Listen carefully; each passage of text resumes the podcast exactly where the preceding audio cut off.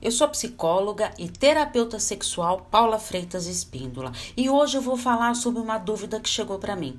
Será que é namoro ou amizade? Devo misturar as estações?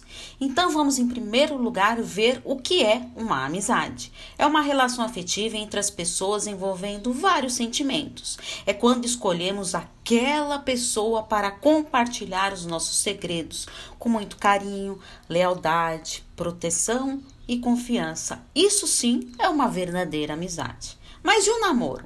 É uma relação afetiva entre duas pessoas unidas pela atração e desejo de estarem juntas, partilhar novas experiências. É quando conhecemos a pessoa e temos um grande prazer de estar com ela.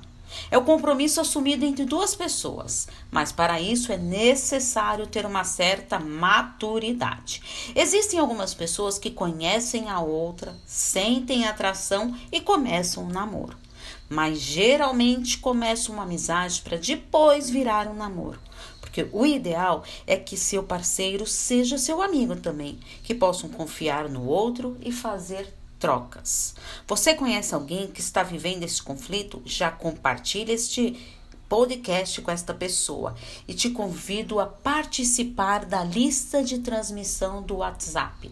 É só enviar uma mensagem no meu WhatsApp com seu nome completo pedindo para participar no 11 98313 2371. Um grande abraço. Tchau, tchau.